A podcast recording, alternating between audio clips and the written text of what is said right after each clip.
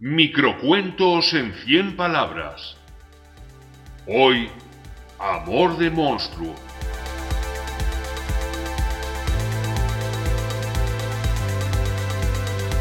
La primera vez que vi al monstruo, me guiñó un ojo desde el fondo del armario.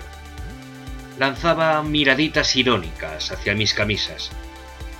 No parecía peligroso, pese a los prominentes colmillos y sus ojos inyectados en sangre. Me recordaba a un primo mío, adicto a los carajillos. La segunda vez lo sorprendí en los lavabos de mi oficina, señalando burlonamente mis calcetines. Yo tenía entre manos una operación que exigía toda mi atención para no mojarme los zapatos, así que lo dejé correr.